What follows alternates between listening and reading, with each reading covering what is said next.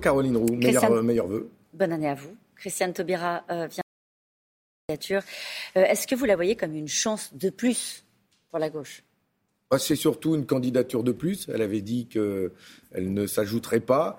Euh, et aujourd'hui, elle fait le choix de se lancer dans la campagne. Mais après, c'est euh, projet contre projet. Et euh, moi, j'ai le mien à défendre. Et nous, avons, nous voulons incarner une gauche populaire, républicaine, sociale, laïque. Et donc, Vous lui dites bienvenue, quoi. Eh ben, je lui plus dis... on est de fous, plus on rit. Non, je dis pas ça parce que quand même cette élection est importante, elle est sérieuse. Les Français attendent beaucoup de changements. On est là le 17 du mois. Il y a déjà beaucoup de Français qui ont du mal à remplir le frigo. La question du pouvoir d'achat, des salaires, euh, des retraites, elle se pose fortement. Moi, je veux porter ça justement pendant cette campagne. Et on va en parler. Vous euh, avez raison. Et on va revenir précisément sur les inégalités dont parlait à l'instant Axel de Tarlet. Mais juste quand même, dans la liste des sept noms euh, pour cette primaire populaire qui sera organisée dans, dans, dans quelques jours, il y en a certains qui sont totalement inconnu euh, du grand public. Euh, pour la première citoyenne de la gauche, pourquoi il n'y a pas votre nom sur cette liste-là?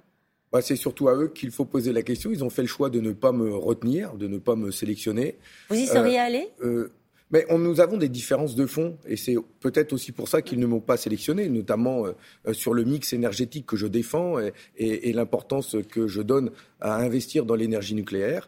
Euh, sur les traités européens, nous avons été de ceux qui avons fortement combattu le traité, euh, traité constitutionnel en 2005, et je souhaite moi faire respecter la voix du peuple, et donc je conteste cette Europe que les Français ont rejetée, et donc pour ces raisons-là, ce sont des raisons euh, de fond, peut-être c'est pour cela qu'ils ne nous ont pas sélectionnés. C'est une primaire qui s'adresse à des gens plutôt convaincus à gauche. Ma candidature, elle vise à s'adresser au peuple. Et donc, bien au-delà euh, de ceux qui sont déjà convaincus, il y a beaucoup de Français qui aujourd'hui ne savent pas encore pour qui voter, qui veulent le changement, qui veulent reprendre le pouvoir au président des riches. Et je souhaite incarner cette. Euh, cette candidature, cette gauche populaire et sociale. Alors que dites-vous sur le débat qui est en train de s'installer sur euh, les successions? Jean-Luc Mélenchon qui était en meeting hier, d'ailleurs c'était un meeting immersif et olfactif à 300 000 euros. Sur, la démarche, ça vous a ah, choqué ou pas bah, J'ai donc vu que c'était effectivement un meeting qui coûtait excessivement cher, un one-man show. Et je suis, moi, plutôt euh, euh, pour redonner le pouvoir au peuple et pas pour incarner un homme providentiel. C'est des différences de fond que nous avons ensemble. Donc il n'y aura pas de meeting de ce type pour vous pendant cette campagne? Mais Nous n'avons pas du tout les mêmes budgets et pas du tout la même ambition d'incarner le projet pour euh, la France et les Français. à chaque fois que le, le, pays a été en crise, à chaque fois c'est le peuple qui l'a sorti de la crise. Dans les grands rendez-vous de l'histoire, c'est le peuple qui a euh, obtenu les plus grandes conquêtes sociales. Et à chaque fois, le Parti communiste était avec. Et mm. c'est ça que je souhaite reconstruire en France. Pardonnez-moi pour la, pirouette, on revient sur la succession. Euh, au-dessus de 12 millions, dit Jean-Luc Mélenchon, je taxe tout, je prends tout. On entendait tout, à l'heure Axel de Darley qui rappelait qu'un Français sur trois euh, n'hérite de rien. Que proposez-vous sur ce sujet-là? Alors, je vais le prendre à l'inverse. Moi, d'abord, je voudrais garantir à chaque famille euh, modeste, les classes moyennes, de pouvoir transmettre leur héritage, puisque c'est un souhait, celui qui a pu acheter euh, sa maison qu'il puisse le transmettre. Et en dessous de 118 000 euros, qui est le montant de l'héritage moyen, en dessous de 118 000 euros, il n'y aura pas de droit de succession, quel que soit le descendant. Ça permet à chaque famille de pouvoir transmettre sans avoir une imposition de l'État. Euh, quand on le transmet à, un cousin, euh, euh, eh bien, c'est 50% qui est pris. Moi, je souhaite garantir zéro impôt en dessous de 118 000 euros. Votre sujet, c'est pas ceux qui prennent trop. Et au-dessus, d'avoir un impôt progressif et effectivement un impôt plus élevé sur les patrimoines les plus élevés. Vous savez, quand ce président de la République a fait le choix de supprimer l'impôt de solidarité sur la fortune, il y a des riches, très riches, qui ont vu leur patrimoine gonfler eux bénéficient de niches fiscales. Ils peuvent faire des trusts. Ils peuvent délocaliser leur patrimoine, leurs actions euh, dans des pays où, les, euh, où les, les, taxes sont les plus faibles sur l'héritage. Eh bien, il faut y mettre fin. Et donc, je mettrai fin, moi, à toutes ces niches fiscales et tous ces dispositifs dont bénéficient les plus riches. Je suis pour rendre en fait l'héritage populaire euh, pour que les, plus modestes ne soient pas euh, taxés et que tout le monde puisse hériter euh, d'un membre de sa famille. Ce quinquennat s'est terminé par le triplement des grandes fortunes. Je ne veux pas que ça se prolonge. C'est ce qu'a déclaré pour le coup Christiane Taubira dans sa déclaration de candidature. Sur ce point-là, vous vous retrouvez. La question des inégalités, elle est assez peu évoquée dans cette présidentielle. La question des inégalités, elle est centrale. C'est ce qui fait hurler nos concitoyens. Je pense à ceux qui sont en train de préparer le petit-déj pour emmener leurs enfants à l'école, qui ont bien du mal à joindre les deux bouts, de, de pouvoir organiser les vacances. Euh, il y a une étude de Oxfam qui va sortir aujourd'hui et qui montre que pendant la crise, pendant cette crise, où ça a été difficile pour des millions de Français, pour les travailleurs qui ont perdu 16% de leur salaire quand ils étaient au chômage partiel, eh bien, les plus riches, les milliardaires, ont vu leur patrimoine augmenter de 236 milliards d'euros. Pendant la crise, 236 milliards d'euros pour les milliardaires les plus riches.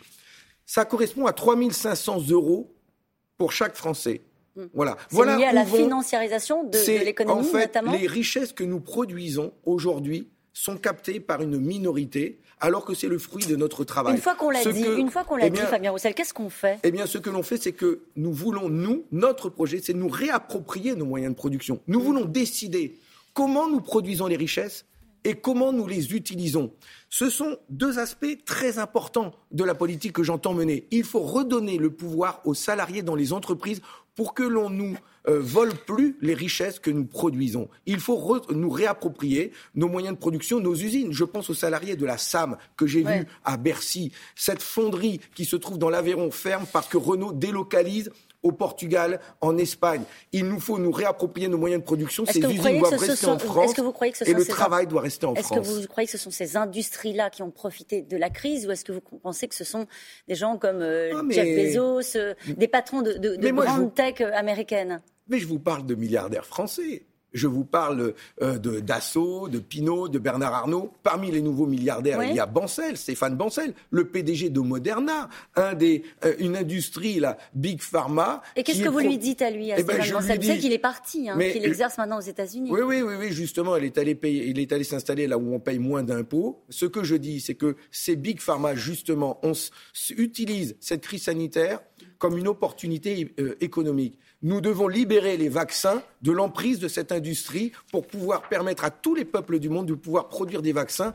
Comme le dit le pape, je suis pour l'internationalisme du vaccin. Oui, le vaccin doit être un bien commun et disponible pour tous les peuples du monde. Un communiste qui cite le pape Mais parce que euh, l'appel qu'il a lancé est bien la démonstration qu'aujourd'hui Ouais. le vaccin est kidnappé par quelques big pharma et c'est pour cela qu'il y a des variants qui arrivent euh, en, France Roussel. et en Europe. Vous avez fait l'éloge de la viande, du nucléaire. Vous avez été attaqué par la gauche, applaudi par la droite. Je Il va sur des terres où nous sommes étonnés de le voir, euh, dit Éric Coquerel. Vous êtes le candidat qui plaît à la droite. Est-ce que c'est un problème pour un candidat communiste? Bon, D'abord, la droite n'a pas dû bien lire mon programme, parce que quand je réclame le triplement de l'impôt de solidarité sur la fortune ou de monter l'impôt sur les bénéfices des, mul- des multinationales à 60%, ça, ils ont euh, oublié de le Mais voir. qu'est-ce que ça veut Surtout- dire? Mais Qu'est-ce que ça raconte en fait, de votre- la campagne que vous menez? En fait, j'incarne une gauche euh, qui euh, est résolument du côté du peuple. Et donc, je parle de ceux qui aujourd'hui ont du mal à boucler les fins de mois, qui subissent euh, aussi euh, euh, l'insécurité dans leur quartier. Je parle à ceux qui voudraient manger sainement, qui aimeraient bien. Je défends le beefsteak des Français. Et pour défendre Ouais. le beefsteak des Français, il faut avoir un bon salaire. On va parler il faut avoir des bonnes retraites. Et donc, justement, cette polémique sur l'alimentation a été révélatrice de ce que la gauche ne veut pas voir, une partie de la gauche qui est coupée du peuple. Moi, je veux l'incarner et défendre justement On euh, va ce parler- monde du travail qui a bien du mal à vivre dignement malgré le travail. Vous parliez de beefsteak ou de couscous. Je voudrais vous montrer cette image que vous avez. Enfin, vous la connaissez, cette image. C'est une image de, de vous, hein, en famille, puisque vous avez euh, Oui, posté moi, cette image, la joie du repas dominical en famille. Bon dimanche à Avec toutes et enfants. tous. Euh, et puis, il y a eu beaucoup de réactions. Et ça vous a choqué. Vous avez écrit ce matin C'est ma famille, je l'aime, je vous méprise, vous qui ne voyez le monde qu'avec votre haine recuite de raciste. Qu'est-ce que vous avez eu comme commentaire sur cette photo? Mais parce que on m'a euh, accusé quand j'ai fait ma sortie sur euh, euh, l'alimentation de pas parler de, couscous. On m'a même accusé de, de racisme. Alors que quand je défends la gastronomie, je défends bien sûr tous les plats, mais je défends surtout un art de vivre. Et je veux que chacun d'entre nous ait accès à l'alimentation et à des bons repas, à des bons repas. Or, aujourd'hui, une bonne viande, un bon fromage, euh, un bon couscous, une bonne paella, ça coûte cher. Et il Ouais. faut que chacun y ait accès. Il y a 7 millions de Français qui vivent sous le seuil de pauvreté. Manger sain et manger à sa faim, pour moi, c'est révolutionnaire. Et donc, il faut garantir à chacun d'avoir accès à cette bonne alimentation.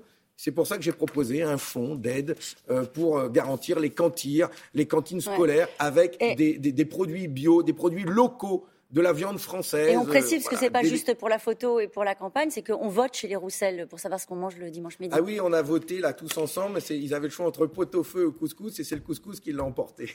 Merci beaucoup d'avoir été notre invité ce matin.